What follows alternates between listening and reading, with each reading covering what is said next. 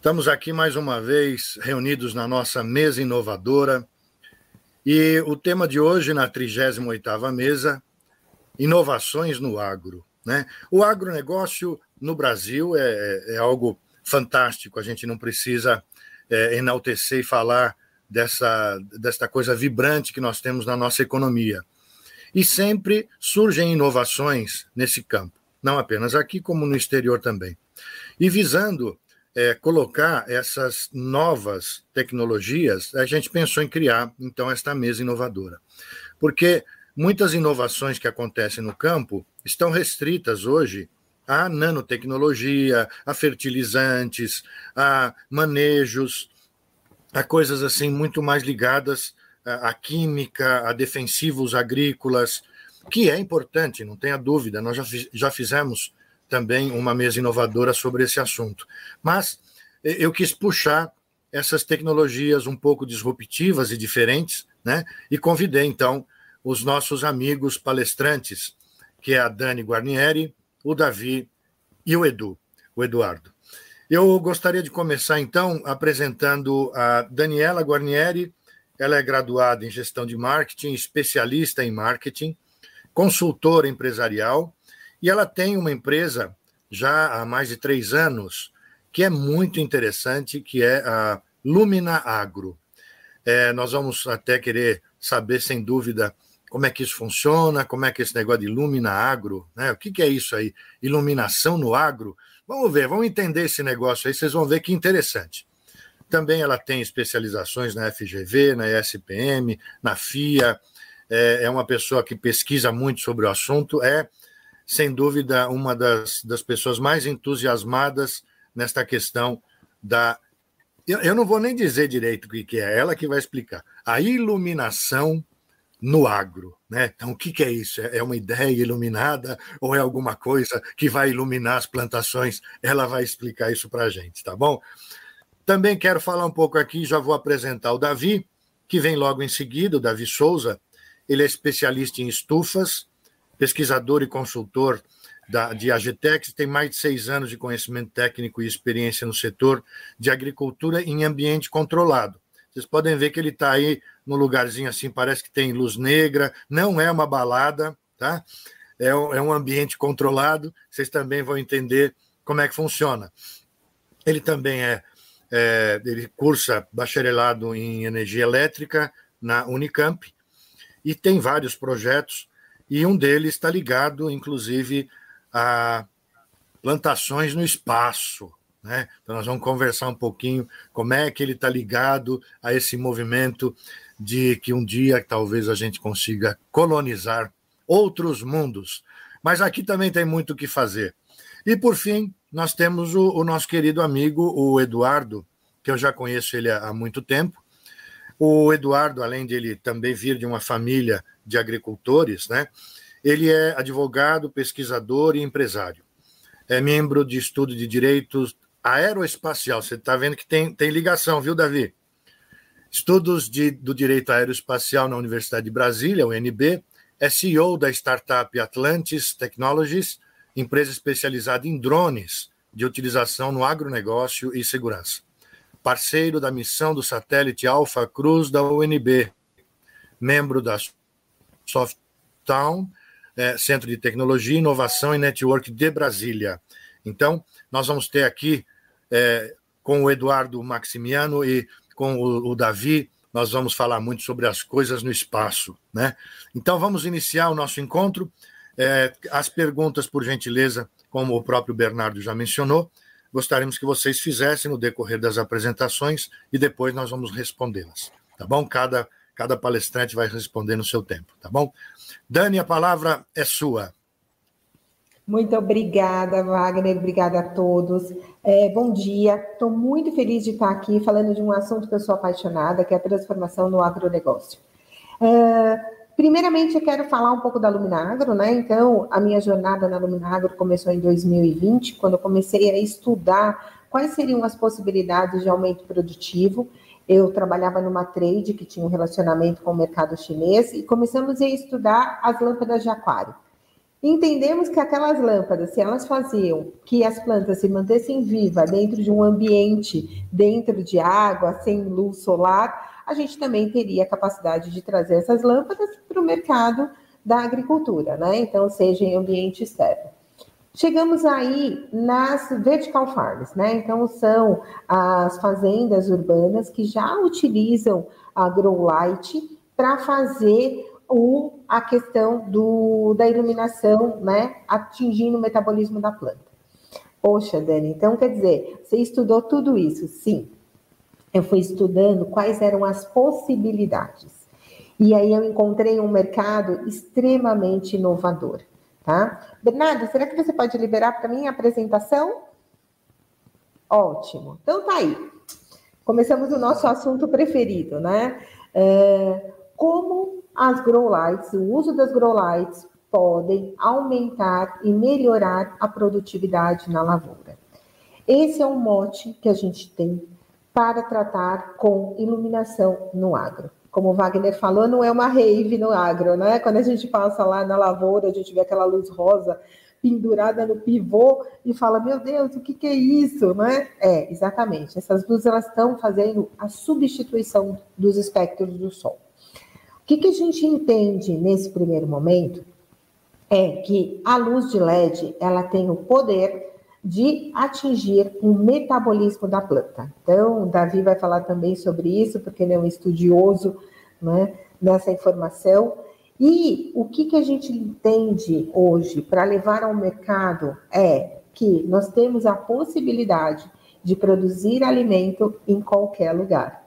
Primeiro, lá atrás, antigamente, o que, que a gente falava? Ah, eu tenho que produzir alimento, eu tenho que ter sol. Né? Então, que faz parte do é, estado metabólico da planta, né? Atingir para ativação de, de fotossíntese, formatação de clorofila, tudo isso precisa do espectro solar. Só que a luz de LED, ela tem a capacidade de substituir o sol. Então, a empresa Lumina Agro é o sol artificial na lavoura. Acho que não tem explicação melhor, né, Wagner? É, dizer que nós somos realmente o sol artificial. E isso acaba sendo é, muito proveitoso. A gente foi, né, mergulhamos nas universidades, hoje temos né, ativos científicos já brasileiros, mas temos bastante coisa no Canadá, na Europa, que por causa da, do, do, do clima, né, muita neve, tudo já produz alimentos em ambientes controlados. Então, você já produz é, em estufas, em galpões, e isso tudo em decorrência da luz artificial. Quando nós iniciamos o nosso MVP, a gente tem uma linha do tempo tá, da, da Lumina Agro, nós entendemos que tinha uma possibilidade de aplicar luz, né, aplicar os espectros uh, da solares, né, esses espectros muito compatíveis ao Sol, também no mercado outdoor. Né? Então, nosso MVP foi validado em cima de soja, milho e feijão, tá? em decorrência de um outro projeto com a aplicação das nossas lâmpadas. Hoje, basicamente, a gente atende o mercado de lúpulo, que é um mercado novo aqui no Brasil, e também atendemos o mercado de pitaia, que também faz a utilização da suplementação luminosa. No ambiente indoor, a gente tem a possibilidade, tanto em hortifrutis, né, como hoje no mercado inovador dos microverdes e baby leaf, né, que é um mercado novo aí. Por que a gente fala de aumento de rentabilidade? Né? Então, eu quero trazer muito isso forte. Vamos falar primeiro aqui, eu vou passar aqui para vocês.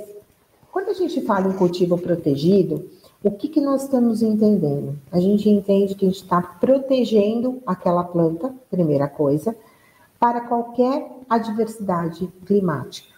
Então, isso é muito positivo. Né? Tivemos aí, nesse último mês, muita chuva e muito calor, coisa que a gente não via acontecer no Brasil. É, o que, que isso faz quando a planta está em ambiente externo? Basicamente, ela cozinha. Né? Você tem muita água e muito calor, você leva o cozimento para a lavoura. Quando você traz para o ambiente interno, primeira, o ambiente protegido, a primeira coisa que você faz é proteger esse cultivo. Então, ele não vai sofrer as adversidades climáticas. E aí, você está ganhando produtividade, você não está perdendo produtividade. A gente não tem mais muito espaço na Terra, né? A gente tem a, a, área populacional cada vez vai se expandindo. E com isso, numa vertical farm, então no caso da Pink Farm, a qual o Davi pode falar melhor que eu até, é, são colhidos 4 mil toneladas de alface mês. Então é muita coisa. Num galpão uh, que está no centro de São Paulo, né? Está numa área totalmente urbanizada. Então você está tirando alimento de um espaço reduzido. E o que eu mais gosto de falar é referente à, à escassez de recursos naturais. Né? A água é algo muito, muito valioso para a gente.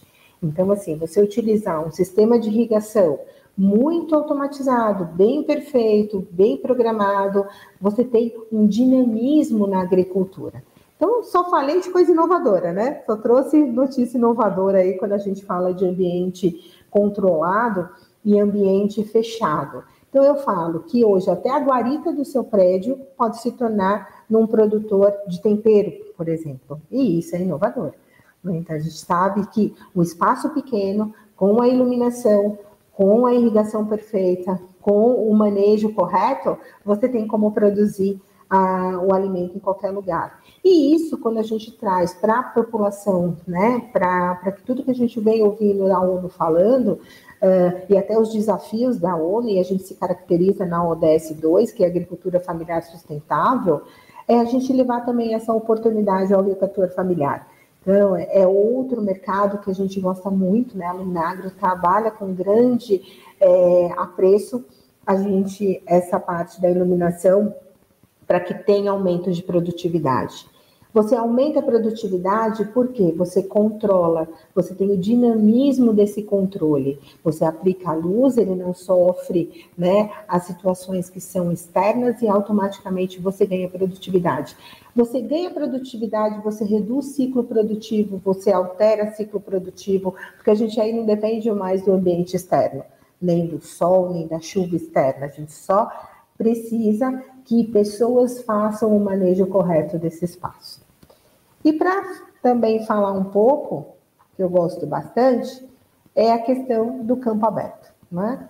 Hoje, as possibilidades de aplicação de luz no campo aberto são para culturas que não poderiam ser produzidas no Brasil por causa da latitude. O lúpulo. O lúpulo ele é produzido nos Estados Unidos em grande escala e também na Europa, na Alemanha, em grande escala. Por quê? Por causa da latitude. Né? Lá tem sol até 10 horas da noite. E aí o lúpulo precisa disso. Ele precisa de 18 horas de luz. E como a gente consegue produzir lúpulo no Brasil? Fazendo suplementação luminosa, levando a luz com espectro solar para o campo aberto. Então, isso já é, assim, é uma grande novidade no Brasil. Desde 2014, o Brasil vem testando o lúpulo mas com já uma escala bem grande, a gente iniciando de 2024 com basicamente 200 hectares já plantados. E só para a gente ter uma ideia de, de dimensão desse mercado, o Brasil no ano passado importou 3.500 toneladas de lúpulo. Então a gente está trazendo para a produção nacional algo que a gente mesmo consome. Né? Então as cervejarias artesanais têm o interesse da formatação do seu lúpulo e hoje nós somos 750 rótulos no Brasil né, de cervejas artesanais. Então, assim, é um mercado incrível. De novo, eu falo de ODS 2, agricultura familiar. Para plantar lúpulo não precisa de grande espaço. Então, você tendo a luz, você tendo aí que seja meio hectare, uh, né, 5 mil metros quadrados, você consegue plantar lúpulo e com uma cultura de valor agregado. Também vamos falar um pouco de soja, milho e feijão, né? Onde esses experimentos vêm acontecendo de forma muito grande por pessoas muito competentes. Tive com a Simone Costa Mello, né? Simone é uma estudiosa da Exalc, luz já há bastante tempo. É, e a gente, ela trouxe aí no AgroLed, né, a qual nós participamos, Davi também estava lá, é, falando da, do aumento de produtividade do, da soja e do milho. Isso fazendo aplicação de luz em pivôs centrais. Então, o pivô deixa só de passar, né, de irrigar com água e começa também a irrigar com luz, dando a suplementação luminosa necessária. No milho, eu me lembro bem sobre a aumento de produtividade de 36%, então, assim, um crescimento e aumento de também de grãos, e na soja, uma média de 28%. Então, isso, né, são, sabendo que nós somos o celeiro do mundo, né? Então, imagina produzir mais com a suplementação luminosa. É, eu tenho para falar que a suplementação luminosa realmente é um mercado inovador. Né? E no que a Lumina Agro hoje trabalha é para que todos tenham acesso a essa tecnologia. Nós temos uma pivotagem da empresa que uh, em 2024 e 2025 nós vamos vir com a possibilidade com que todos tenham esse acesso. É uma tecnologia cara ainda. A gente sabe que implantar luz é caro, mesmo a gente entendendo, fazendo contas do payback desse, dessa implantação. Mas a Luminagro não para aí, né? A gente quer trabalhar e a gente vem trabalhando com uma equipe extremamente competente de aumentar a produtividade, melhorar o preço disso, dar acesso à agricultura familiar para que ela tenha realmente a possibilidade de aumentar a produtividade no campo. Né? É, eu deixo aberto aqui os meus contatos, né? Eu sei que ainda a gente tem duas pessoas aí para falar. É, deixo aberto aí os meus contatos, né? O LinkedIn fica disponível para a gente falar. É, o WhatsApp também, porque é, eu sei que existem muitas dúvidas e muita curiosidade sobre a aplicação de grow lights, mas o que a gente já entende, o meu amigo aqui, o Davi, pode realmente garantir é que nós estamos muito avançados no Brasil para a aplicação de projetos especiais, então cada projeto tem a sua particularidade, tem o seu espectro correto, tem a sua intensidade correta, e é isso que a Lumina Agro faz, ajuda ao produtor, né, apoia é, com o projeto, com a formatação de luz, como formatar esse projeto para que ele tenha esse aumento de produtividade com aplicação de suplementação luminosa. Tá bom?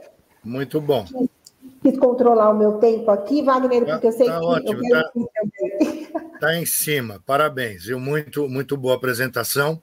Obrigada. É, só para só para dar uma costurada, acho que algumas pessoas que estão participando aqui não, não conhecem, o, o, o pivô que ela mencionou algumas vezes, vocês já devem ter visto, são áreas circulares onde você tem a irrigação né, controlada. Então, esse pivô, quer dizer, fica passando por esta área, uma coisa parece uma, uma grande aranha né, que, vai, que vai passando por essa área, uma área circular. E essa área é, é, é bem grande, não é uma área pequena. E, e aí você também pode implantar nestas varetas as luzes, não é isso, uh, Dani? É exatamente isso. Então, assim, na parte, de, parte de cima né, do pivô, então, da onde você tem a aspersão de água, já é possível você colocar a iluminação, né? E aí ele vai, né, vai soltar água e também tem a luz. Então, tem a já luz, tem tá? essa tecnologia. É, é um é um bronzeamento artificial para soja, milho e feijão. Exatamente. Exatamente. Falou tudo. Tá bom, então. Muito bom, muito bom, Dani. Agora eu vou passar então a palavra ao Davi, especialista nesta área também de, de estufas e ambientes controlados. Davi Souza, a palavra é sua. Muito obrigado, Wagner. Ah, bom, bom dia a todos, né? Pessoal que está assistindo agora, que vai assistir futuramente. É, queria agradecer, antes de tudo, pela presença, uh, pelo convite, no caso, né, de poder estar presente aqui hoje. O convite, a Dani me chamou aqui para complementar a apresentação dela, né, debater um pouco mais, trazer, ou melhor, incitar vocês com algumas curiosidades a mais, e porque no final de contas, inovação é isso. E também agradeço o Wagner uh, por estar tá trazendo isso à tona de uma perspectiva totalmente como eu costumo falar, né? Especial, né? Então. Especial. Ah, eu, Inclusive, eu desculpa, vou... desculpa te interromper, Davi, mas eu quero que você comece falando e comece esclarecendo esse negócio do agroboy do espaço. Então, okay. tem, tem, aqui no teu nome. Então, eu quero que você já comece explicando como é que é esse negócio de agroboy do espaço. Ah, então, foi, isso foi bem, assim, eu não esperava que ia, que ia me levar esse nome. Uh, é o meu Instagram, no caso, é, o, é o, aos que desejarem, né? Eu compartilho, eu faço divulgação científica, compartilho conteúdos na área de agricultura espacial no meu Instagram. Apesar de ser um Instagram pessoal, mas eu também acabo compartilhando também muito conteúdo, que afinal de contas, isso reflete também quem eu sou. E aí, alguns dos meus amigos começaram a perceber que eu estava divulgando com a intensidade maior esses conteúdos. E aí começaram a me chamar Agroboy, Agroboy, Agroboy de Marte, né? Porque minha pesquisa era relacionada a Marte. Aí Agroboy de Marte, Agroboy da Lua. Aí eu disse, me joga logo para o espaço e a gente faz logo Agroboy do espaço. E foi aí que, assim, coloquei o nome e o pessoal acabou acatando, né? Acharam bem legal, realmente uh, reflete muito aquilo que eu sou. E quando a gente fala do agroboy, é exatamente a ideia, né, de que assim a gente pensa que a, a, o agricultor ele está ali no campo o tempo, todo, está debaixo do sol, mas eu trouxe a perspectiva do agroboy por ser uma perspectiva diferente.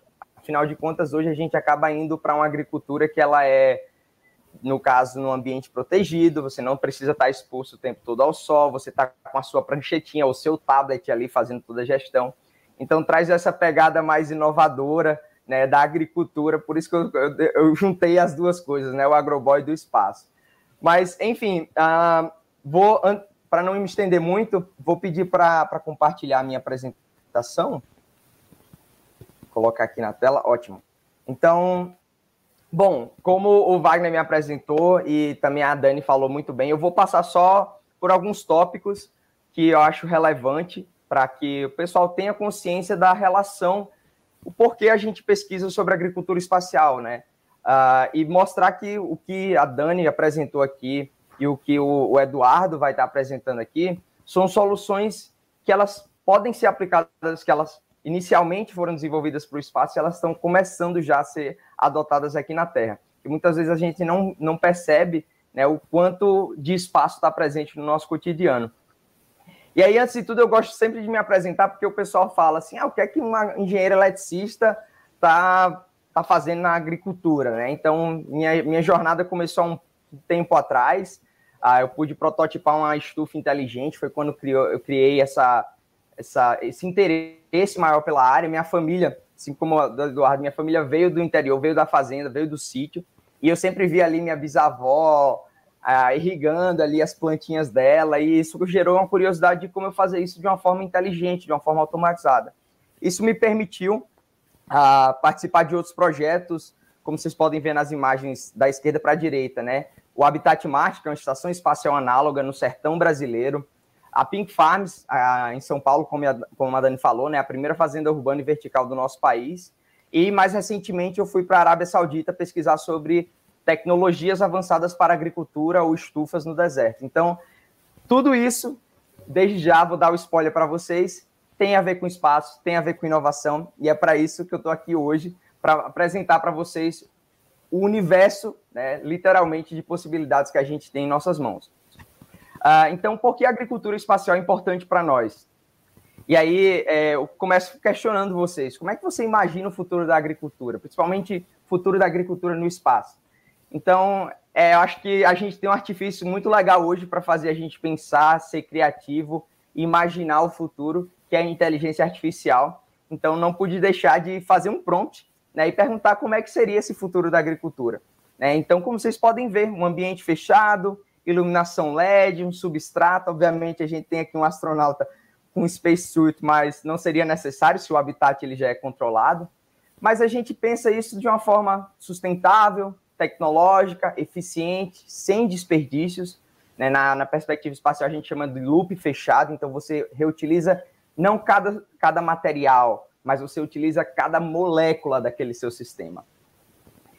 Mas o que eu posso dizer é que, infelizmente, a nossa realidade atual é outra. Né? A Dani mencionou muito bem a questão da, da demanda alimentar e a gente, infelizmente, ainda vê cenários como esses. Isso aqui não está longe da gente, né? Do lado esquerdo, Rio de Janeiro, do lado direito, São Paulo. Né? Então, como vocês podem ver, desperdícios ah, são, são fatos né, na, no agronegócio, infelizmente, e a gente precisa repensar e inovar também como a gente está entregando esse alimento para o consumidor. Né? E aí vem o, o, conceito das vertical farms e produção local de alimentos. Mas eu não vou me ater a isso, porque a ideia aqui é mostrar os desafios. Afinal de contas, sou engenheiro e engenheiro está para resolver problemas, né? Estamos aqui para resolver problemas. Então a gente vê que a gente tem essa perspectiva da mudança do clima, que vem se mostrando desafiadora. A Dani mencionou dos, das, digamos assim, das condições climáticas extremas, né? Aqui em São Paulo, pelo amor de Deus, calor danado. Eu posso dizer mais calor do que lá na Arábia Saudita. E, e a gente tem os cenários de chuvas muito fortes, né? Então, e quando a gente fala nisso, a gente não, não só pensa na questão do alimento, mas também em questão financeira. Né? Se a gente está lidando num ambiente corporativo, então são perdas financeiras ah, que pode afetar não só um único estado, não só uma única cidade, ali na micro escala, mas a Dani também mencionou, somos o celeiro do mundo, então a gente também exporta esses alimentos. Então isso pode afetar, consequentemente, o PIB do nosso país.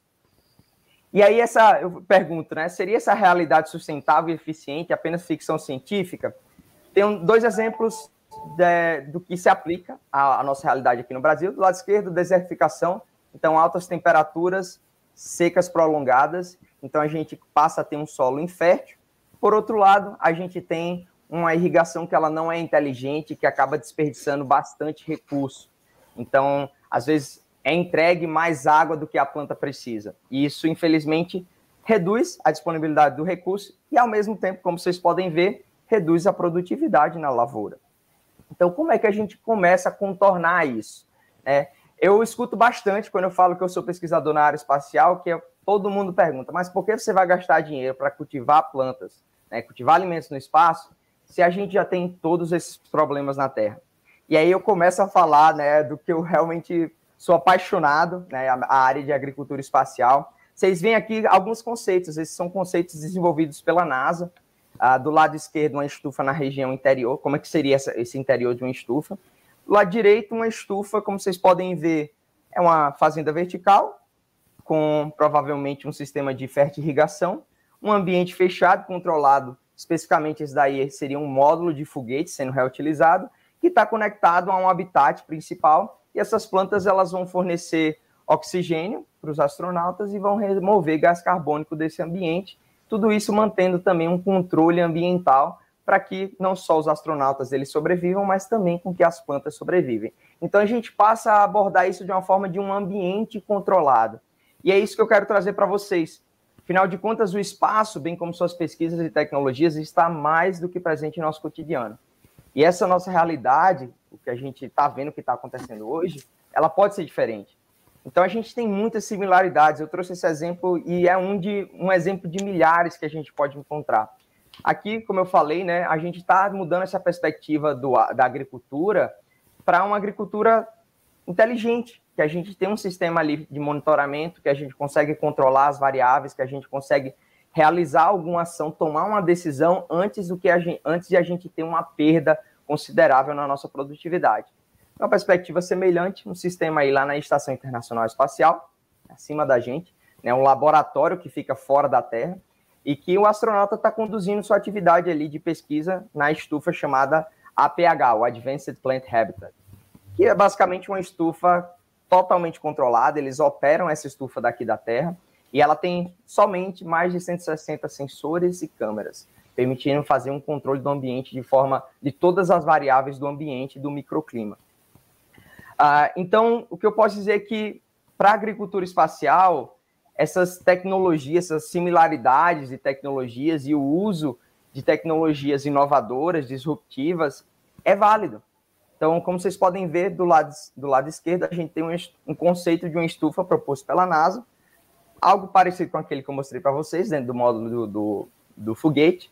Do lado direito, uma estufa operacional que funcionou durante cinco anos na Antártica. Olha que similaridade. A estufa da direita, ela realmente foi um projeto que aconteceu, vou apresentar com mais detalhes, mas essa transferência de tecnologia a gente chama de spin-offs espaciais. E eles representam o ponto de interseção entre a Terra e o espaço. Então, eu gosto de trazer de inovação porque isso daqui em 1990 era inovação, tá, gente? Eu acho isso é muito importante a gente mencionar. Uh, a gente tem a, essa é, foi a primeira estufa inteligente que já operou no espaço na época da Estação Espacial Mir, É, o nome dessa estufa é SVET, e como vocês podem ver, é um sistema fechado que você tem sensores, esses pontinhos escuros são sensores, você tem um sistema de controle e que faz, por exemplo, liga ou desliga a luz. Né? Então, aquilo era inovação naquela época. E o que é que a gente começa a ter ao longo dos anos? Esse sistema desenvolvido pela NASA, chamado Biomass Production Chamber, né, ele é considerado um dos primeiros sistemas de cultivo vertical. Tudo isso para desenvolver pesquisas no espaço. Então, como vocês podem ver, um sistema com dois andares, né, uma hidroponia, controle do ambiente. Nesse caso aqui era pressurizado também, como vocês podem ver do lado à direita, algumas, algumas outras imagens da sala de controle, a vista externa, a parte da entrega dos nutrientes, né, do sistema hidropônico. E isso permitiu produção de alface, como vocês podem ver, produção de batatas, produção de trigo. Três espécies totalmente diferentes no mesmo sistema. Então a gente começa a trabalhar a inovação como forma de modularidade, que permite com que a gente, com uma única solução, atenda diversos cenários, como é o caso da iluminação da Dani, ela consegue aplicar tanto no ambiente outdoor quanto no ambiente indoor. E aí, como eu falei, né, eu sou apaixonado por esse projeto. É, a iniciativa é ISS, é uma iniciativa que ela é coordenada pela Agência Espacial da Alemanha, e eles basicamente colocaram uma container farm lá na Antártica, né, na estação chamada Estação Niemeyer. Então, como vocês podem ver, a, a vista externa é um container normal, está ali no meio do nada, num ambiente extremo. Né, e quando a gente fala de ambientes extremos, a gente pode estar tá lidando com altas temperaturas, mas também com muito baixas temperaturas. E o espaço é um ambiente extremo. Então, essa estufa ela é utilizada pra, foi utilizada durante cinco anos para pesquisa. Uh, e como vocês podem ver, câmeras, sistema totalmente controlado, sistema de controle atmosférico. Mas o que eu acho mais legal é que essa estufa ela não está funcionando mais. Por quê? A Agência Espacial da Alemanha decidiu trazer esse container de volta para Bremen, lá onde fica o instituto deles, para fazer um projeto de reengenharia. E a ideia é utilizar os requisitos de projeto da estufa na Antártica e transferir isso para a Lua. Então a gente começa a ver que, poxa, uma tecnologia que foi utilizada na Antártica, aqui na Terra, vai servir para a Lua. Obviamente com algumas mudanças ali no projeto de engenharia mas ainda assim o mesmo layout, as mesmas soluções. Tenho certeza, vai ser sistema de iluminação LED, vai ser sistema de hidroponia, controle do ambiente. Então a gente começa a ter um cenário que ele engloba uh, diversas tecnologias, diversas inovações tecnológicas e coloca tudo isso dentro de uma estufa lá no espaço. E aí, é, não podia deixar de falar sobre a questão da iluminação LED, né, como é o, também parte da, da, do debate aqui hoje. Uh, quando a gente fala de inovações tecnológicas, a gente às vezes não pensa que há muito tempo atrás é, o LED não era, não era tão difuso, não era tão acessível. Né? E um dos motivos que fez essa tecnologia não só ser aplicada na agricultura, mas também começar a reduzir os custos, né? a Dani falou que ainda é uma tecnologia cara, mas a gente espera que pelo menos nos próximos 5, 10 anos é, essa tendência é reduzir ainda mais, se tornar ainda mais acessível mas esse tipo de pesquisa começou pela NASA. Né? A NASA que começou a investir dinheiro, encontrar soluções e começar a viabilizar. Inicialmente a gente tinha um único espectro, o azul era o mais fácil de ser fabricado. Hoje a gente tem espectros de luz, que a gente vai de azul, de verde, de âmbar e amarelo, então a gente consegue ter espectros customizados em um único painel de iluminação. Então, como vocês podem ver, na imagem do lado direito, um painel com azul, vermelho e verde. Não vou entrar nos, aspectos fisiológicos, o porquê está se utilizando cada luz, mas a ideia aqui é exatamente entregar um espectro luminoso de acordo com o que a planta precisa naquele estágio de desenvolvimento, possibilitando com que você tenha maior produtividade, maior rentabilidade na sua produção. E aí entra um dos meus tópicos de pesquisa, foi exatamente o que eu pude desenvolver lá na Arábia Saudita, que são sistemas de iluminação adaptativos, dinâmicos e responsivos, visando eficiência energética. Então, hoje, dois gargalos do setor de agricultura de ambiente controlado, né, e agricultura indoor, fazendas verticais, a gente tem essa questão dos recursos, mas a gente tem também a grande demanda energética.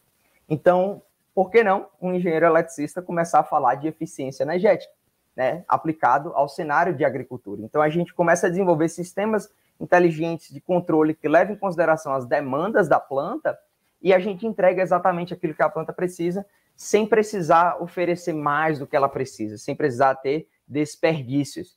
Quando eu falo desperdício, não é só o desperdício ali da matéria-prima, mas desperdício de energia elétrica, por exemplo. Então, esse é um exemplo de uma pesquisa desenvolvida pela NASA, que eles desenvolveram um sistema que ele consegue mapear o crescimento da planta e ele entrega a iluminação LED somente na folha. Então, você não precisa entregar numa região que a planta não vai fazer fotossíntese, somente na folha. Isso é inovação e eu tenho certeza que isso é uma tecnologia que vai estar acessível logo menos para o mercado de agricultura aqui na Terra, que afinal de contas as pesquisas da NASA estão impulsionando com que essa tecnologia se torne cada vez mais acessível. Então era isso que eu tinha para apresentar nessa pegada espacial, né? Mais uma vez é, reforço aqui, deixem suas perguntas, a gente vai estar respondendo no final. Mas eu pergunto finalmente para vocês, né? Se você está preparado para cultivar o futuro. Afinal de contas, o futuro ele não é só no espaço, é na Terra. Mas da mesma forma, a gente pode utilizar o nosso conhecimento daqui da Terra, da agricultura aqui na Terra, e aplicar isso e contribuir para o futuro da exploração espacial. Então, eu agradeço a atenção de vocês por agora, e eu também deixo essa frase aqui, basicamente que resume toda a minha perspectiva de pesquisa, todas as minhas iniciativas, e não é à toa que, assim, hoje eu e a Dani estamos colaborando em um projeto, né, porque realmente é ter essa visão. Né? Então, como vocês podem ver, é esse novo horizonte de entregas tecnológicas que possibilitam com que a gente alcance maior produtividade, tenha essa segurança alimentar e, ao mesmo tempo, né, reduzir os impactos negativos das mudanças climáticas, ou pelo menos nos adaptarmos a esses impactos. Né? Então, a exploração espacial não só gera conhecimento para a vida humana fora da Terra, mas também nos ajuda a encontrar soluções para problemas sociais e inspirar as pessoas a agirem por uma sociedade mais humanizada e sustentável. Então, isso daí eu já estava falando desde 2021 e espero que a gente possa contribuir ainda mais para esse debate hoje, em 2023, para que daqui a alguns anos a gente possa estar vendo isso como uma perspectiva não só mais de inovação, mas de uma perspectiva de realidade no nosso contexto aqui na Terra. Muito obrigado. Muito bom, Davi. Parabéns pela, pela sua explanação, pela sua palestra mas é, durante a sua palestra me fez lembrar que eu, na verdade, já no final da década de 70, é, antes do homem ir para a Lua, eu já via tudo isso no Perdidos no Espaço, que era uma série que tinha na TV. Eu também depois vi isso em Star Trek, vi isso em Jornada nas Estrelas, né? Vi isso na Jupiter 5. Eu vi, eu vi tudo isso lá atrás na, na ficção onde mostrava, né? Pelo menos eles tentavam mostrar essa questão de, da sobrevivência no espaço, né? Onde tinha também toda essa coisa controlada e tal. Era, era ficção, mas eu, quando tinha lá meus 9, 10 anos, eu já vislumbrava essa possibilidade. E, e eu, na verdade, também quero só dar um, um, um pequeno relato aqui. Eu participo também de grupos de estudos né, a, a respeito dessa questão de inovação no agro e estive muito envolvido com o desenvolvimento de uma startup, é, que é a Criotech, onde nós desenvolvemos a Arbolina, um nome, inclusive, que eu dei. A Arbolina é uma nanotecnologia que ela também, de alguma forma, leva a luminescência dentro da planta. Então, é um negócio também disruptivo, inovador, é, e a, a Criotech está indo muito bem. E, e, é, uma, é, uma, é uma área que realmente sempre me despertou muita atenção. Foi aí que eu conheci a Dani, inclusive. Né? Então, hoje você tem empresas, Davi, como a Big Green, a, a Big Green que faz já essas, é, essas estufas controladas até no, em, em, telhados, em topo de prédio de shoppings, né? em, em empresas como a Mercedes-Benz, que eles fizeram essa estufa, o próprio alimento gerado é, é usado no, no, refeitório, no restaurante dos, dos empregados. Então, tem, tem muitas coisas acontecendo. E nesse meio tempo, é, eu também tenho um envolvimento com a parte de, de drones. E aí eu imaginei que uma estação espacial, uma estação não, uma, um módulo lunar, por exemplo, é, é um tipo de, de, de drone, né? Quer dizer, de certa forma, muitos hoje muitas coisas que são mandadas para o espaço é, para fazer pesquisas é, é, um drone à distância, né? Então você tem já muitas, até em Marte você já tem lá vários drones funcionando, fazendo pesquisas e tudo mais à distância. E aí eu me lembrei desse meu amigo também, que é o Eduardo, que ele tem uma empresa eh, de drone que utiliza o drone em várias é, circunstâncias, né, em várias situações, e também é ligado ao agro. E aí eu bati um papo com ele para também a gente é, tentar entender como que os drones hoje estão auxiliando também na agricultura é, da terra e como isso pode eventualmente ser utilizado, como a gente já vê, sendo utilizado já em, em, em outros planetas. Né? Então é, é, uma coisa que a gente ainda. É, o drone é uma coisa recente, mas está tendo um desenvolvimento muito rápido, é, exponencialmente rápido. Né? alguns anos atrás parecia um brinquedo e hoje em dia é, é algo assim muito, muito avançado. Então, eu gostaria de aproveitar aqui e agradecer, Davi, pela sua brilhante exposição, viu? A palavra agora está com, com o Eduardo. Edu? Arrasa Bom dia. aí, Edu. Bom dia, pessoal, tudo bem? É, eu sou Eduardo Maximiano, sou CEO da Atlantis Technologies. A gente aqui, na verdade, é um centro de desenvolvimento em, em várias pesquisas, né? E, assim, mais da metade do que a gente trabalha é envolvendo drones.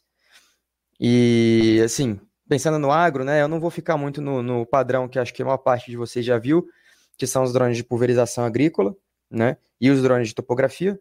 Isso já está mais do que conhecido, eu acho, né? não sei se o Wagner se o Wagner concorda, mas esse assunto assim já tem vários lugares tratando. Eu estou querendo trazer aqui um pouquinho mais é, é, de outras aplicações do drone que ainda não estão sendo tão analisadas. E por coincidência, uma feliz coincidência, tem muito a ver também com, com o que o Davi e a Dani trouxeram, né? Então, assim, basicamente hoje, que quando o pessoal fala em drone, todo mundo já pensa em drone aéreo. Primeiro que, assim, o Wagner também já trouxe aqui, drone é qualquer veículo que você controla remotamente. Então, você tem o drone aéreo, você tem o drone terrestre, você tem o drone aquático. Essa já é a primeira chave que, que, você tem que começar a trabalhar, porque esses três modelos têm suas aplicações distintas no agro. Né? É, e quando a gente traz um pouquinho aqui para os drones aéreos, você tem que pensar que o drone, na verdade, ele é uma plataforma. O drone em si não faz. É, é como se fosse um carro, é um veículo. Né? Agora, o que você coloca nele é o que traz, de fato, é, é, todo o benefício e o que é o segredo da tecnologia que você vai estar aplicando.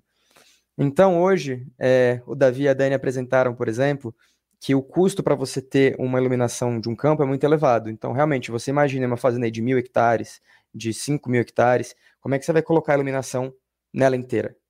Agora, quando você pensa que você pode pegar uma plataforma dessa, você pode acoplar uma LED embaixo dela, e você pode ficar com essa plataforma passando na fazenda, aí você já consegue reduzir e muito esse custo. Então, você começa a trazer e integrar tecnologias. Eu gosto de falar que hoje em dia o mais, o mais difícil não é criar nada novo. O mundo já tem tecnologia suficiente para você fazer praticamente tudo o que você precisa. Hoje em dia, o nosso trabalho é integrar as coisas. Quando você pega tecnologias que já existem e consegue virar essa chave de como que elas podem trabalhar em conjunto, aí sim que você consegue trazer os benefícios. E quando a gente fala aqui, né, parece que é um negócio de outro mundo, estamos falando aqui de agricultura no espaço, estamos falando de drone, mas assim, isso é novidade aqui no Brasil. Quando você vai pensar em Europa, em Estados Unidos, já tem muito estudo, muito estudo nisso. Já tem gente falando em 30% de aumento na produtividade da soja, utilizando iluminação embaixo de drone. Então, assim, são números muito interessantes, são valores realmente muito legais. E felizmente também, assim, é, é a cabeça do, do agro brasileiro tá, tem mudado, né? Eu acho que talvez nova geração chegando, o pessoal entusiasta da, da, da, da velha guarda, a gente está conseguindo se integrar e começar a trabalhar em conjunto. Né? Você não precisa fazer essa mudança de uma vez. Ah, mas é muito caro, vou comprar. Não. Separa uma área de 10 hectares na fazenda, faz um teste, né? aluga a tecnologia, e na hora que você vê que realmente os valores estão batendo, vai aumentando gradativamente. Eu acho que é, é, é legal trazer também esse aspecto assim, de, de pé no chão da tecnologia. Eu não gosto que fique uma coisa distante, a tecnologia está ali e o meu dia a dia está aqui. Não, as coisas já estão muito próximas. O que depende é da gente estar tá disposto realmente a começar a trazer isso, aplicar, né? É, vou falar aqui para vocês um pouquinho do que, que, já tem de aplicação de drone. Algumas coisas vocês já vão saber, outras vão ser novidade. O pessoal está usando muito com relação a crédito de carbono hoje. Então, tem várias áreas de fazenda que estão fazendo plantações de, de, de área verde e estão gerando esse crédito de carbono para ser comprado, por exemplo, por grandes empresas, que eles têm meta do, de crédito de carbono a ser batida. Você consegue utilizar o drone para segurança. Então, hoje em dia já tem muitos softwares que você consegue, por exemplo, mapear gado para não ter roubo de gado. Você pode fazer essa contagem do seu gado, integrando com tecnologias de rastreamento. Então, você coloca rastreamento no gado, o drone está ali só para fazer um mapeamento, uma contagem, por exemplo. A parte de segurança de insumos, então a gente sabe que no Brasil tem muito problema de segurança de roubo de, de fertilizante, de insumos agrícolas que são caríssimos, né? O drone já está auxiliando nisso também. E eu acho que, sim, como o Wagner falou, é algo que está crescendo exponencialmente. É uma tecnologia que ela não vai mais voltar para trás. Daqui para frente, cada vez mais a gente vai estar tá vendo drone no céu, não só no campo, como nas cidades também. E assim, a gente está esperando uma viradinha de chave da tecnologia das baterias, que é o que trava a gente hoje. Porque os drones têm uma autonomia aí de 20 minutos, os drones menores uns 40, 50 minutos. Mas assim, já tem muito dinheiro e muita gente grande no mundo colocando investimentos nisso. E eu acredito que nos próximos cinco anos a gente vai ter essa virada de chave. E aí, quando isso acontecer, o céu é o limite, né? Porque, literalmente, né? O drone é isso, ele faz áreas muito maiores, ele é um muito mais barato, ele é um equipamento que está chegando para ficar e não para substituir o que a gente já tem. Não é essa é outra questão que fica, né? Nada de novo está chegando necessariamente para substituir, mas para trabalhar em conjunto. Você vai ter sempre as, as, coisas trabalhando ali, que é quando você otimiza, né? Até a inteligência artificial, você fala, ah, a IA vai roubar o trabalho das pessoas? Não vai. Por quê? A IA pode ser melhor que o ser humano, mas o ser humano com a IA é melhor do que a IA sozinha. Então você sempre precisa de alguém ali coordenando. E é, outra frase que eu gosto muito: toda tecnologia ela é tão boa quanto o usuário que está operando ela. Então não adianta você ter tecnologia fantástica se você não tem uma pessoa ali que sabe como aplicar isso, como trabalhar com isso. Né? Legal, Acho Edu. Que... Deixa, deixa eu te fazer só uma, uma pinceladinha. É, eu vi, por coincidência, esses dias no YouTube, é, uma, uma colheitadeira de drones, onde o, o drone passa no meio, ele vai identificando com sensor quais as frutas estão boas para serem colhidas. O próprio drone, com um tipo de uma ventosa, pega a fruta, tira a fruta e coloca no cesto. Então eu fiquei abismado com essa, com essa possibilidade. Os drones direitinho identificam a fruta por sensor e faz a, a, colheita, né? Então até isso a gente já tem já tem uso de drones aí também na, na, na plantação. Você chegou a ver isso já, Edu? Cheguei, esse aí tá, faz parte dos vídeos que estão viralizando no Instagram, nas redes sociais, né? Isso. né? É, é, bem legal. E esse drone, ele é um excelente exemplo do que eu coloquei da integração de, de tecnologias, porque você tem um drone terrestre, que é a base que está se movimentando, você tem uma Sim, série isso. de drones aéreos que ficam puxando o, os frutos, eles estão por cabo, que ajuda a resolver esse problema da bateria, então o drone não está sozinho, ele está recebendo energia da base terrestre, e você tem ali toda uma série de sensores de inteligência artificial que vai fazer essa análise, esse monitoramento do que tem que ser colhido e o que não deve ser colhido. E a gente falando assim, parece é, um você viu, mesmo, você viu o mesmo vídeo é. que eu. É, é, Legal, legal. Muito, muito bacana que você vê essa integração, como você está falando, viu, Edu? E aí, justamente é, é, isso. Quanto mais você for trazendo novas tecnologias, mais você vai deixando essa operação eficiente. Então, hoje em dia, você tá, já estamos falando em voos de drone antes da operação, justamente com esse monitoramento por imagem, que você consegue identificar áreas da plantação que já estão prontas, áreas que não estão, área que às vezes está com uma temperatura mais baixa, que pode mostrar que está tendo uma praga naquela região, áreas que estão tendo desenvolvimento de biomassa menor, então você sabe que ali às vezes você precisa colocar mais fertilizante, você precisa colocar uma, uma outro tipo de terapia, por exemplo, como uma terapia de, de iluminação, para você conseguir recuperar aquela área. Tudo isso você está conseguindo ter, um, ter um, o que a gente chama de big data, né? Você consegue coletar várias informações para aí sim você conseguir trabalhar e processar essas informações e, e, ver qual que é o melhor curso de ação a ser tomado, tanto com o que você já tem hoje, quanto com tecnologias novas.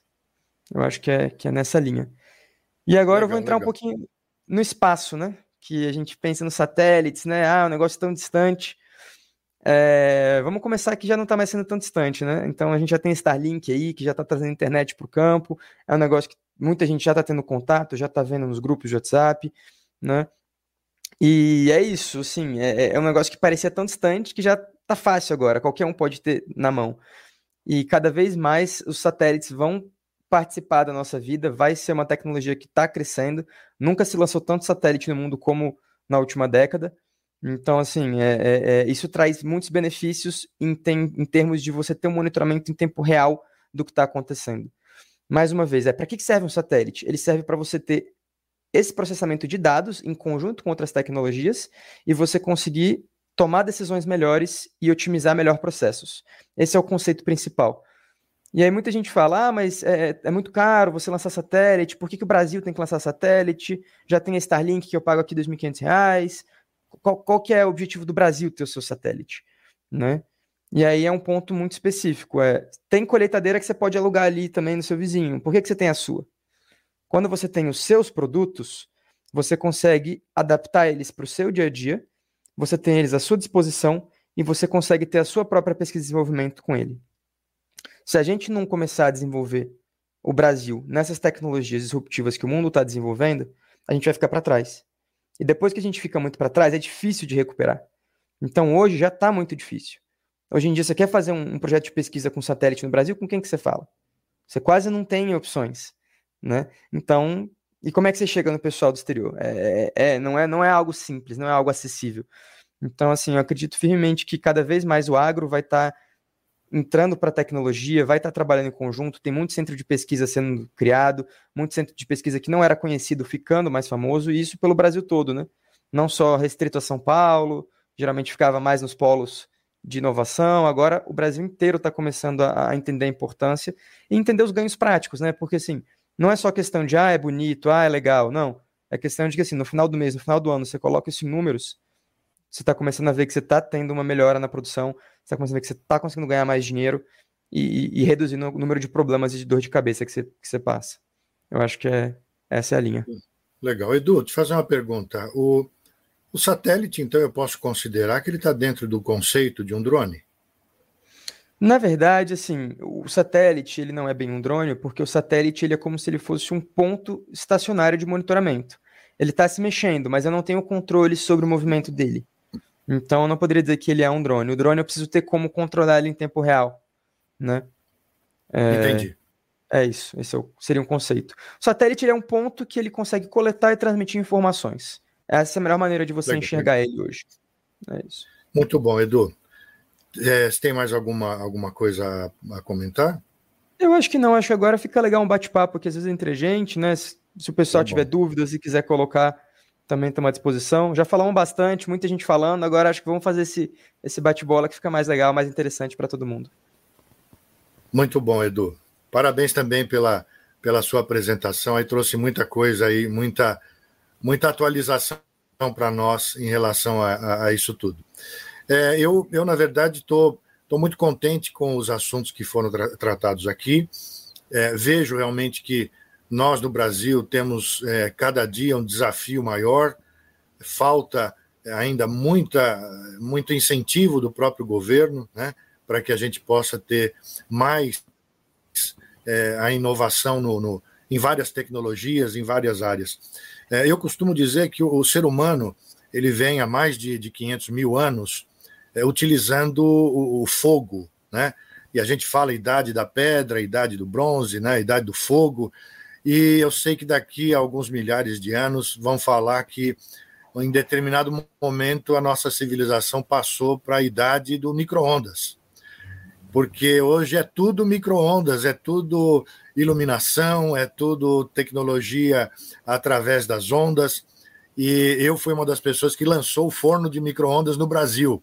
Então eu já falava isso em 1985, quando eu lancei o forno micro-ondas no Brasil. Então daqui a um tempo vão falar das micro-ondas, né? Então hoje até cozinhar você cozinha com micro-ondas. Mas se não fosse essa tecnologia das ondas de rádio, das frequências, a gente não teria essa possibilidade nas né? radiofrequências e tudo mais. E mesmo na questão de iluminação, também está dentro do espectro de microondas, né? Fica dentro do, do espectro aí da, da luz é, infravermelho, ultravioleta e assim por diante, até os raios gama. É uma área que eu gosto muito também. Então, parabéns, meus amigos. Agora eu quero saber o seguinte: as perguntas, é, Bernardo, porque eu não, eu não tenho acesso a elas aqui. Se tiver aí a então, selecionar algumas perguntas. sim, já as perguntas estão chegando aqui desde o, como eu comentei antes de começar a live, as perguntas já estavam chegando, pessoal muito interessado, muito participativo, as perguntas para Dani, para o Davi e para o Eduardo. Eu vou começar aqui com o, o Mário Fontes. O Mário ele colocou várias questões, o, mas o, o, o resumo das questões que o, que o Mário trouxe é como que a agricultura, ele, ele comenta que a agricultura sequestra mais gás carbônico do, do que as florestas. Né? Então ele diz, o sol, água, gás carbônico são essenciais para fotossíntese. Mais importante, fertilizante natural para atividade agrícola, né? E aí ele traz alguns dados. O hectare de soja sequestra 10 a 15 toneladas, o milho 10 a 15, a pastagem 2 a 3, ou seja, mais do que do que as florestas, né? Um hectare de floresta tropical não sequestra mais do que 15 toneladas. Portanto, a agricultura sequestra mais gás carbônico que as florestas. Eu queria, Dani, vamos começar com, com você comentando e a gente leva para a mesa. Obrigado pela participação, Mário. É, eu acho que, obrigado, Mário, pela informação, né, do, dos números, e aí a gente vem tratando com o gás carbônico, eu acho que a gente leva, é, até com um pouco de apoio do próprio Davi, para a gente falar de ambiente controlado. Né? O ambiente controlado, quer dizer, você começar a colocar as culturas em ambiente controlado, essa, esse sequestro ele vai ser monitorado. Então, você tem o um melhor controle. Então, a gente já está falando de levar para esse ambiente a qual eu tenha controle de qual a produção de gás carbônico e como eu vou eliminar isso dentro dessa cultura, né, dentro desse ambiente, fica muito mais viável. Ah, mas aí como a gente vai plantar é, soja e milho em ambiente controlado? Já tem um estudo fazendo trigo em ambiente controlado, né? 100% livre, que é um player também de, de vertical farm, está produzindo trigo com um resultado incrível. Então é isso que nós temos que pensar. Né? Também faz Dani, parte de sustentabilidade. Pode falar. Dani, usando, usando a parte racional, quando você tem a iluminação solar na fotossíntese, ele sequestra o gás carbônico e, e exala, gera o oxigênio. Se Sim. a gente está aumentando esse período de fotossíntese através da iluminação por LED, nós estamos aumentando a produção de oxigênio e estamos sequestrando mais gás carbônico, pela lógica. Na verdade, você está fazendo esse processo que acontece também em outras latitudes.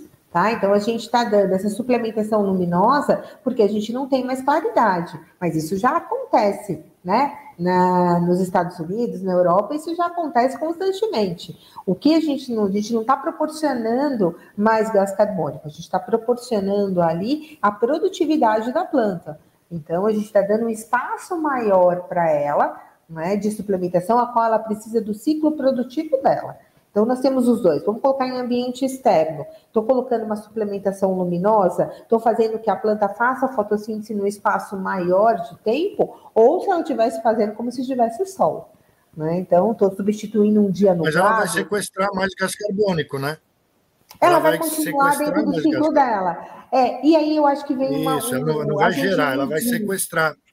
Né? O que a gente tem que pensar é o seguinte: vamos medir a questão do que eu preciso, é, o que, que é mais viável hoje. Então, vamos entender racionalmente que eu aumente a produtividade e alimente as pessoas, né? e tenha essa possibilidade de novos ciclos produtivos. Então, eu utilizo a iluminação artificial ou levo essa produtividade para controle do gás carbônico, né? oxigênio e gás carbônico na fotossíntese para um ambiente controlado.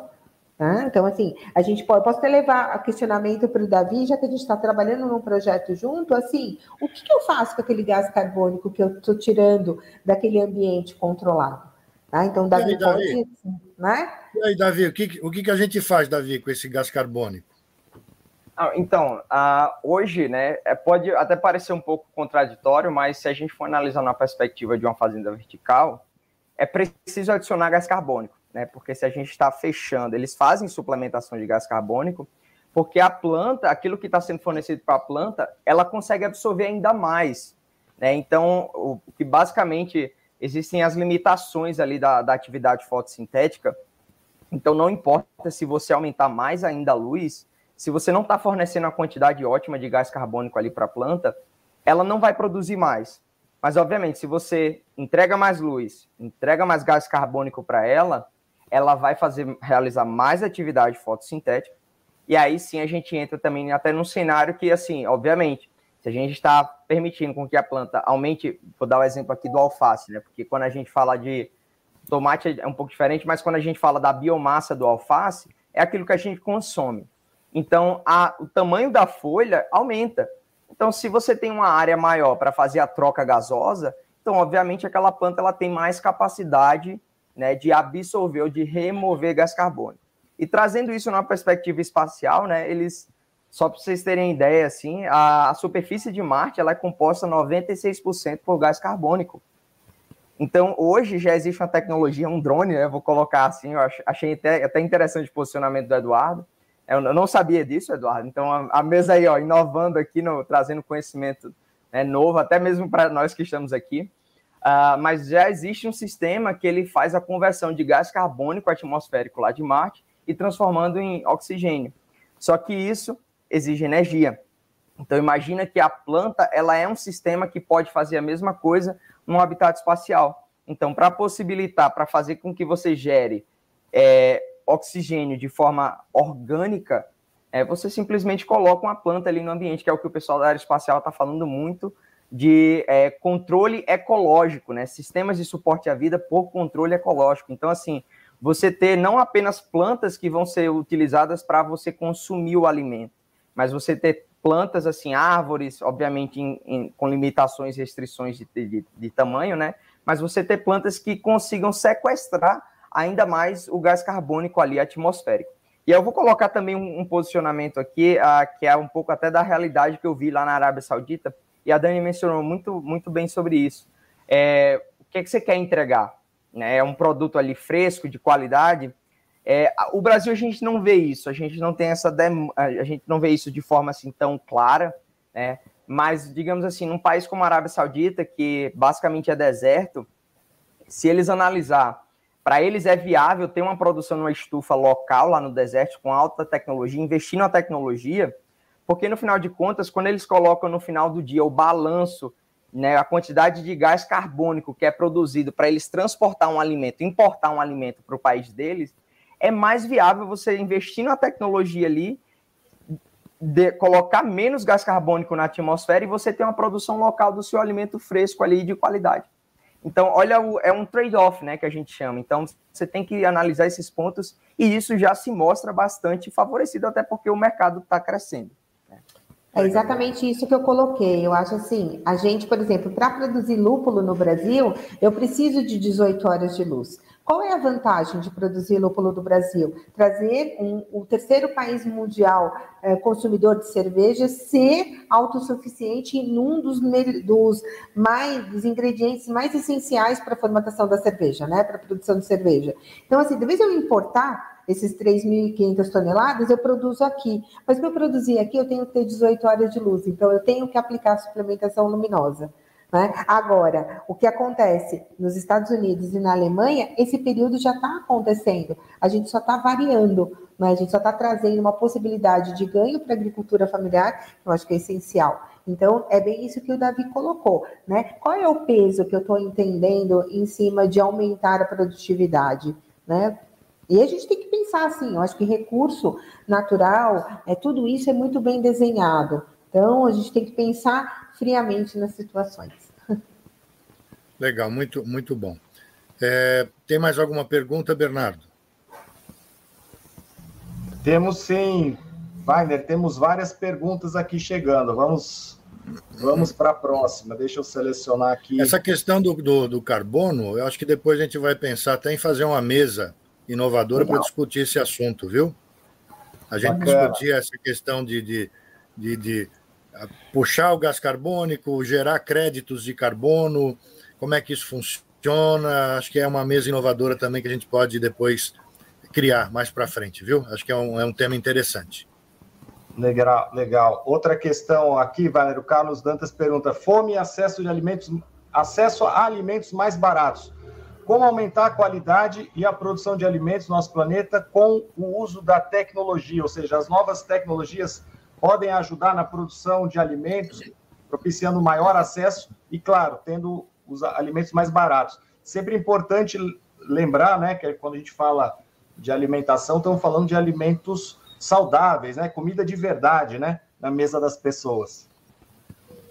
Eu não vejo Legal, eu, eu, gostaria que eu, é, eu gostaria, na verdade, desculpe, eu gostaria que o Eduardo respondesse isso, porque o Eduardo vem de uma família que, que trabalha muitos anos né, com, com essa parte alimentar também. Eu queria que ele desse a opinião dele agora, saindo um pouquinho dessa parte do drone, mas que você colocasse também a tua vivência e o teu palpite aí sobre, sobre essa questão, Edu.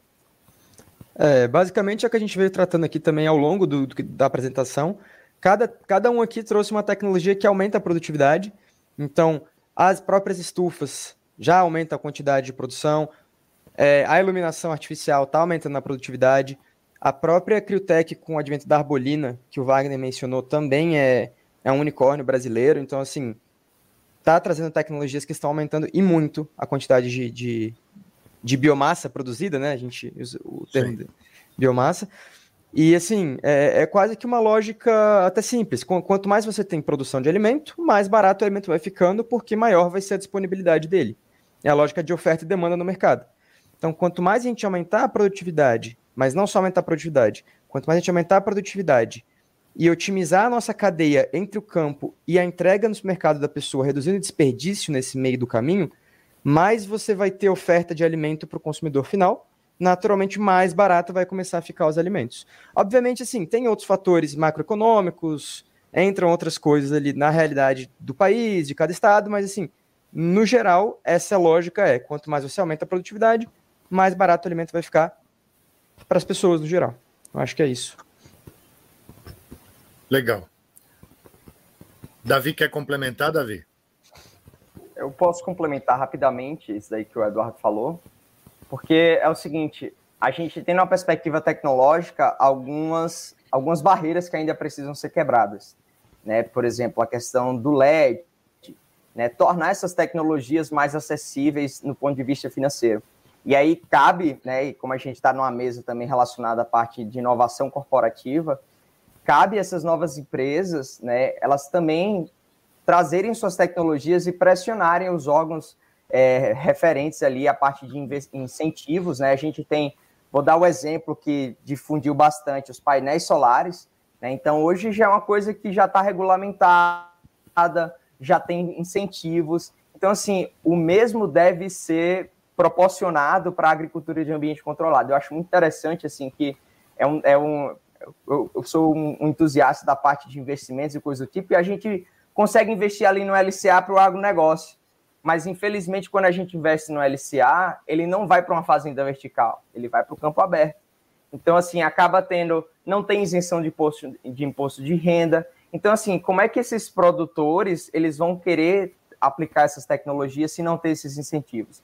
E, por, outro lado, a gente vê uma perspectiva da, da pesquisa de reduzir né, é, os gastos ali, no caso de energia e de recursos. Então, isso, esses são fatores, eu estou trazendo esses fatores aqui, porque são fatores que influenciam no valor final do produto, do alface que você está vendendo, por exemplo, né, do tomate que você está vendendo. Então, ter essas, isso em mente, né, como é que a gente consegue balancear? Hoje, a Holanda, é, hoje já está já tá sendo falado algo chamado do agrovoltaico, né, que é basicamente, isso é uma tecnologia que eu trabalhei lá no deserto também, são painéis solares semi-transparentes que você permite otimizar a quantidade de luz que está chegando na planta e ainda gerar energia. Então, já tem incentivos hoje para esse tipo de tecnologia e é, é, necessário que haja também incentivos aqui para que essas tecnologias elas sejam aderidas e que ainda assim também a pesquisa possa reduzir esse consumo de recursos. Muito bom. Excelente. Dani, tem, tem alguma coisa a complementar, Dani? Eu só tenho, assim, tem uma frase que eu gosto muito, né, que é usada por até uma vertical farm, que fala assim: a gente tem que aproximar o plantar do comer. Então, Isso. Tá aí o nosso desafio. Muito bom. Perfeito. Mais alguma pergunta, Bernardo? Temos, temos mais algumas perguntas aqui. Sim, Wagner, eu vou até aproveitar esse tema.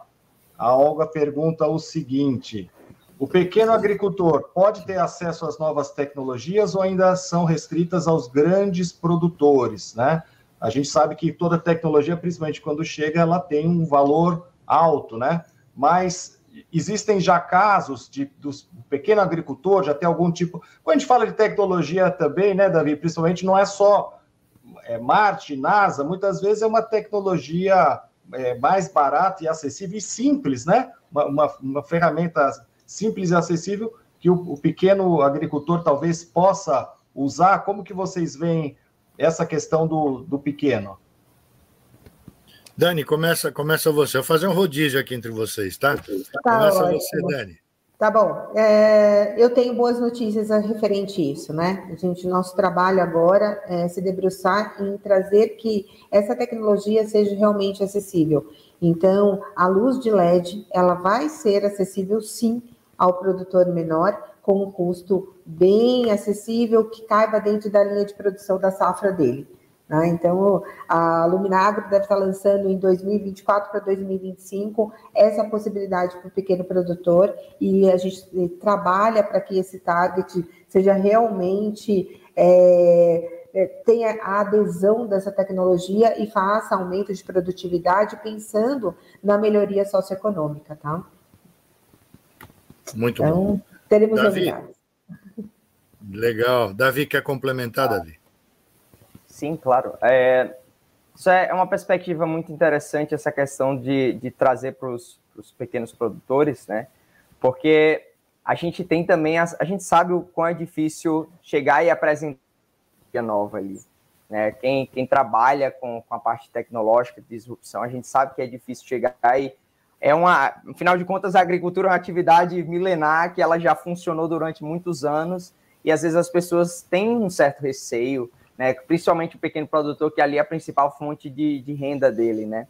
Então eles acabam Sim. tendo um pequeno receio. Ah, o que eu posso dizer é que, de um, de um, por um lado, né, a gente tem, eu vou trazer novamente o exemplo dos painéis solares, porque a gente precisa considerar um, um certo tempo de retorno. Né? Então, hoje a gente sabe que um painel solar, quando você tem aquele, faz aquele investimento inicial, você vai ter um retorno que ele vai ser, você vai compensar aquele seu investimento inicial em cinco anos. Então, é a gente analisar essa perspectiva de agricultura tecnológica, né? o Eduardo também vai falar aí, talvez, a parte dos drones, da parte dos drones, o investimento do drone, acho que é até interessante, Eduardo, você trazer isso, né? o quanto de que é necessário se investir possa ter um retorno sobre isso. Umas estufas, o pessoal está aderindo a tecnologias nas estufas. A gente sabe que também estufa é um ambiente protegido por si só, ele pode ser baixa tecnologia ou alta tecnologia. E aí, o que é que eu posso falar de, de parte boa na área de engenharia elétrica? Uh, existem já sistemas de monitoramento de baixo custo.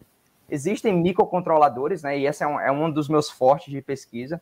Obviamente, a gente tem controladores que são aplicados a grandes escalas, a grandes indústrias, né, que são controla, chama CLP, controladores lógicos programáveis.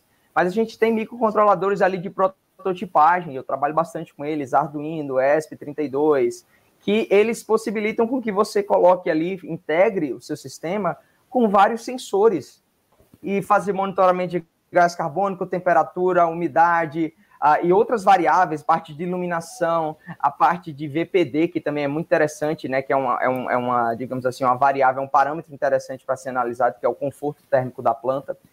Mas isso já está acessível. E o que é que falta? é, falta exatamente a gente, e aí eu falo a gente no, na perspectiva de engenheiro, nós da engenharia, mostrar né, para os produtores que, olha, existe uma tecnologia, ela é acessível e você pode utilizar ela dessa forma. Então, cabe a gente mudar a nossa abordagem. Eu acho que isso é muito interessante, porque a gente, muitas vezes, ah, eu digo porque eu sou da academia, a gente, a gente muitas vezes tem um. Eu tive essa dificuldade inicialmente, né? Ah, de chegar e trazer um, uma solução tecnológica numa perspectiva, assim, numa linguagem mais acessível. Tem um exemplo muito, assim, eu vou trazer ele porque eu estava ali, eu estava apresentando algumas das tecnologias na, no projeto do Habitat Marte, que participava, né, Estação Espacial Análoga, e a gente recebia visitas ali dos estudantes ah, da, da região, das cidades locais, né, região de interior mesmo, ali eu, sou do Nordeste, né, então é do interior do Nordeste, então é, a gente, eu estava apresentando a tecnologia para estudantes do Instituto Federal, e eles não sabiam que era um microcontrolador, não sabiam que era um Arduino.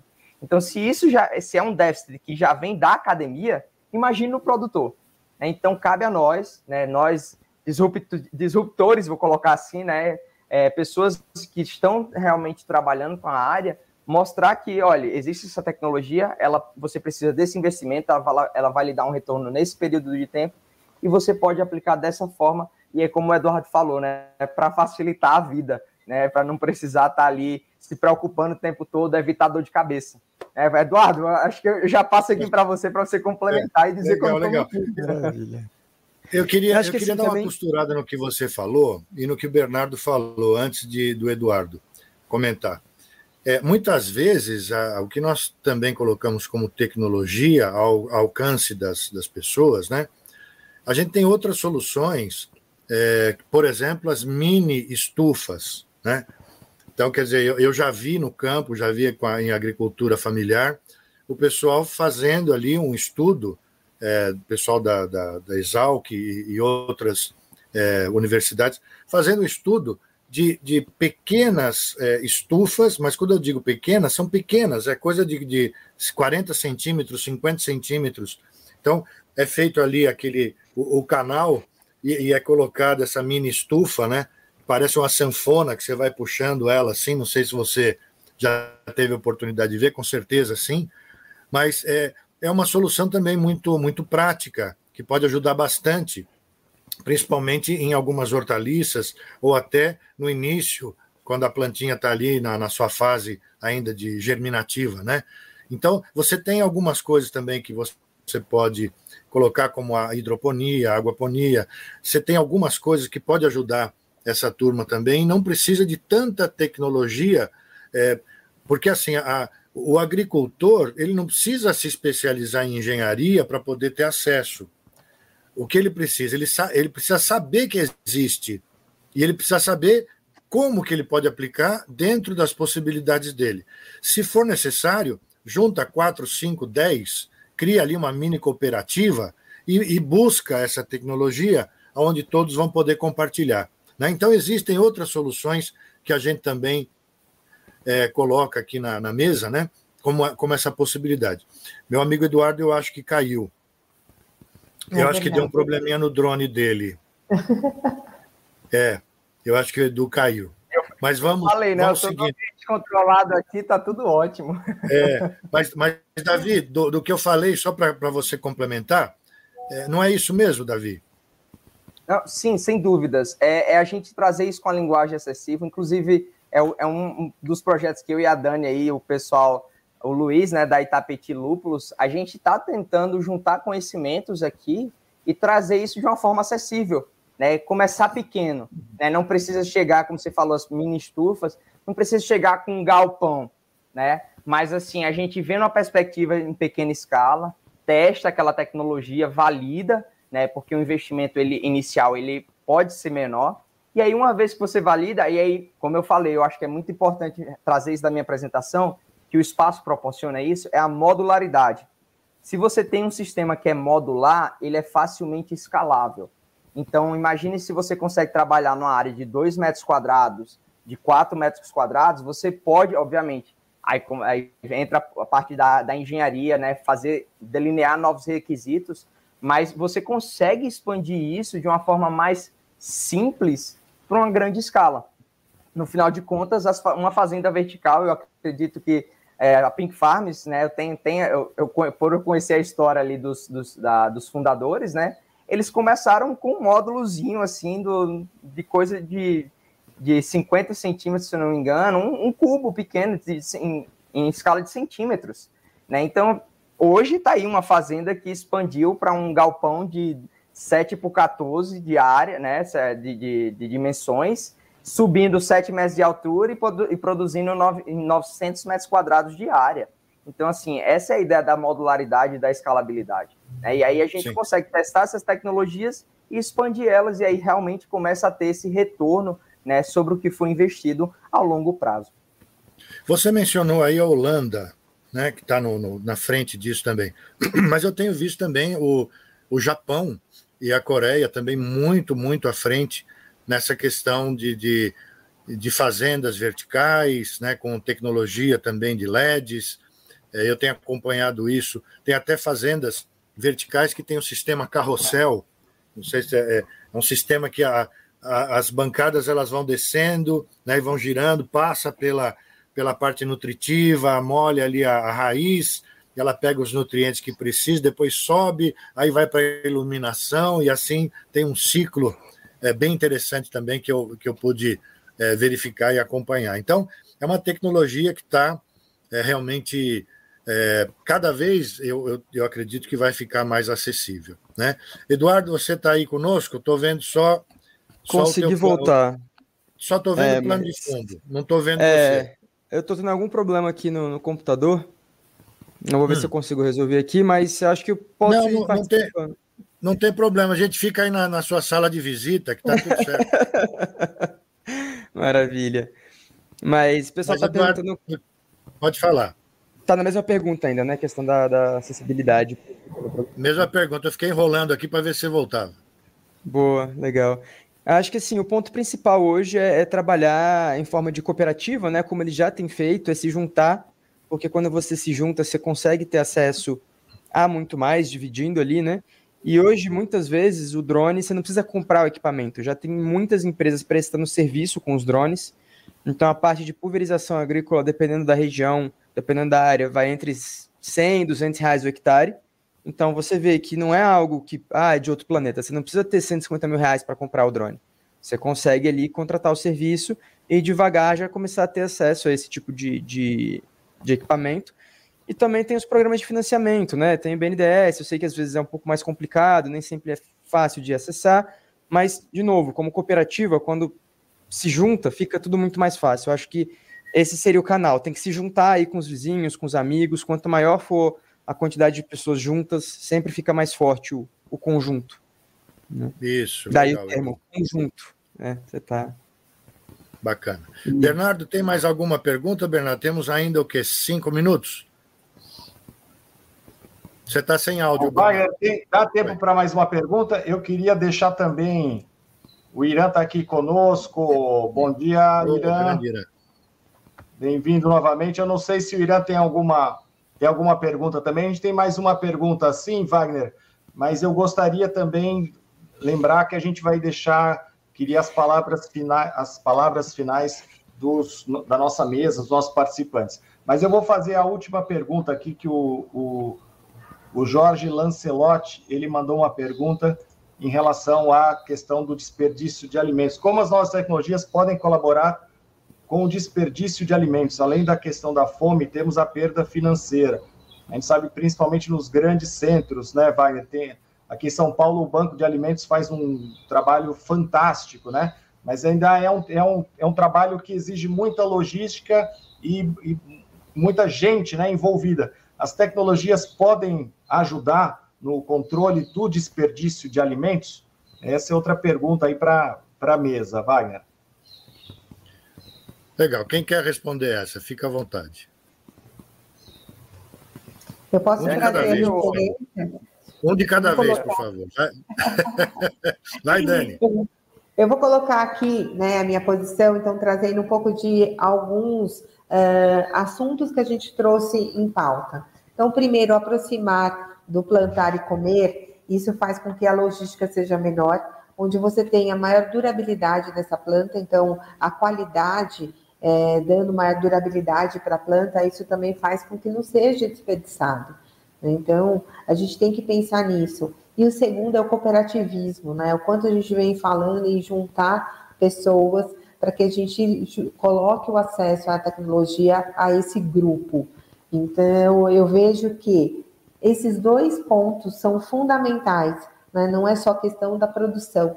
Né? Ah, vou produzir, ok, mas aonde eu vou produzir? É mais perto do restaurante? Você mesmo falou, né, Wagner, da Big Green, é, que coloca o alimento ali, tirando da horta e mandando para o refeitório. Então, é isso que a gente tem que fazer, né? Estar tá mais perto desse alimento. E aí também, ah, mas e aquele produtor que está lá no meio do sertão? Ele não vai mais produzir, a gente não vai mais comprar dele? Vamos sim. só que a gente vai ensinar ele a ter melhor qualidade no fruto dele, na, no plantio dele, no cultivar, para que ele tenha também a possibilidade de trazer esse alimento com melhor qualidade para o campo e que isso não seja desperdiçado nas etapas até chegar na, na distribuição e na compra do, do alimento.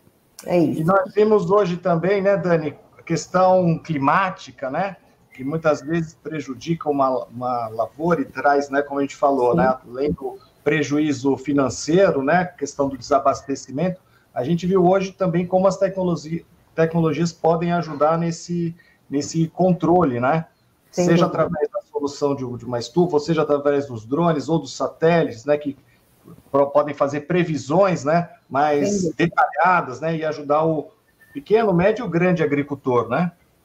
Sem dúvida, sem dúvida. Eu acho que é, a função climática, né? Então, como a gente falou do Japão, Japão, Israel, né, outros países já sofrem com situações climáticas, né, já sofrem com não ter essa plantação, é, às vezes tem um ciclo, um ciclo completo. E a gente não, a gente está vivendo isso há pouco tempo, né, com essa quantidade de chuvas e calor excessivo. Então, a gente tem que começar a pensar nisso também. Né? O que, que eu não posso fazer para não. Né, o que eu posso fazer para não desabastecer de alimento a população? Tá aí, né? Perfeito. Estamos trabalhando para isso. Ô, Wagner, vou pedir então para você. Isso, pedir. Estamos no nosso horário, como sempre, muito pontual. Então, eu vou pedir para o presentes as palavras finais, Wagner. Vou passar a palavra para você também. E depois para o nosso presidente do Conselho de Inovação, Irã Castelo Branco, fazer o encerramento. Legal. É, antes disso, Irã, você quer fazer algum comentário é, antes disso? Alguma pergunta? É, não, obrigado. Eu voltei para parabenizar o grupo pelo excelente painel e falarei no fim. Legal, legal, Irã. Bom, gente, é, a princípio, este, esta mesa inovadora com certeza vai gerar é, muita, muita repercussão e talvez a gente tenha até que complementar esta mesa com uma, uma futura mesa inovadora também nessa área de, do agro, viu? Eu gostaria de agradecer muito a Dani pela, pela apresentação, o Davi também trouxe um conhecimento muito bacana, o Eduardo que está escondido na sala dele aí, né, Edu? Muito obrigado também por ter trazido bastante conhecimento para nós. E eu passo então a palavra é, final para Dani fazer as considerações finais, depois o, o Davi e, por último, o Eduardo. Bem, primeiro eu quero agradecer a oportunidade de estar aqui com vocês, de estar falando de um assunto a qual eu sou apaixonada, que é a transformação no agro.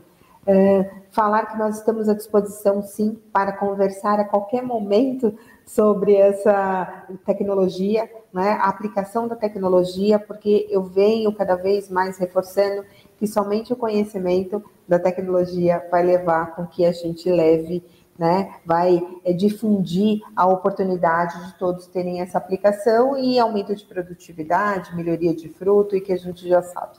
Tá bom? Luminagro está à disposição, Dani Guarnieri também está à disposição e seguimos aí na nossa jornada de melhorar a qualidade dos alimentos. Muito obrigado, Dani. Davi? Bom, é, vou, vou. Teve uma frasezinha que me que veio na minha cabeça, chegou aqui na minha cabeça enquanto o Wagner estava falando, que ele, você falou, Wagner, no início da mesa sobre ficção científica, né? E aí veio na minha cabeça a seguinte frase, né? Inovação é a ficção científica que se tornou realidade. Então, hoje a gente está aqui para mostrar que isso é possível, é, essas, essa ficção científica de tempos atrás. E eu acho que essa é a minha palavra final. Eu quero agradecer mais uma vez o convite. É um privilégio estar aqui presente nessa mesa, difundindo conhecimento. Ah, e também parabenizar né, ao Instituto Capoc pela, pela iniciativa, por estar trazendo, tornando esse conhecimento acessível, como a gente falou aqui. Isso é necessário, trazer as pessoas em colaboração e apresentar o que é que pode resolver diversas problemáticas em diversos contextos. Então, então parabéns especial aí para o Irã, para o Bernardo, para o Wagner, que vocês continuem aí nessa jornada e no que precisar podem contar comigo também.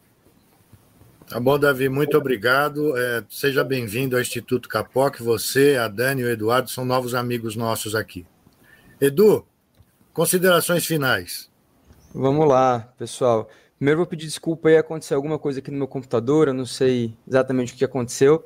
E até para mostrar que até a gente que mexe com tecnologia está suscetível aí aos, aos problemas de, de live, de, de call. Acho que é isso. Treinamos aí na pandemia, mas ainda assim aparecem os probleminhas. Mas é isso, queria agradecer a todos pela, pela mesa de inovação. Eu acho que assim, essas iniciativas são muito importantes. É aqui que a gente consegue ver o que está acontecendo, consegue ter uma interação e consegue também ter esse contato com os produtores para mostrar o que, que, tem de novidade, fazer essa ponte, até como o Davi colocou, entre a academia e, e, e o campo, né? E é isso, agradecer a presença de vocês que estão aqui gastando tempo de vocês para escutar a gente um pouquinho, né? E nos colocar à disposição aí também para esclarecer dúvidas e para ajudar como a gente puder. Lembrando então que se você se dedica à inovação, venha nos conhecer, nos siga nas redes sociais para saber das novidades, acompanhar as nossas mesas. Um grande abraço a todos, muito obrigado e até o próximo mês com mais uma mesa inovadora. Valeu!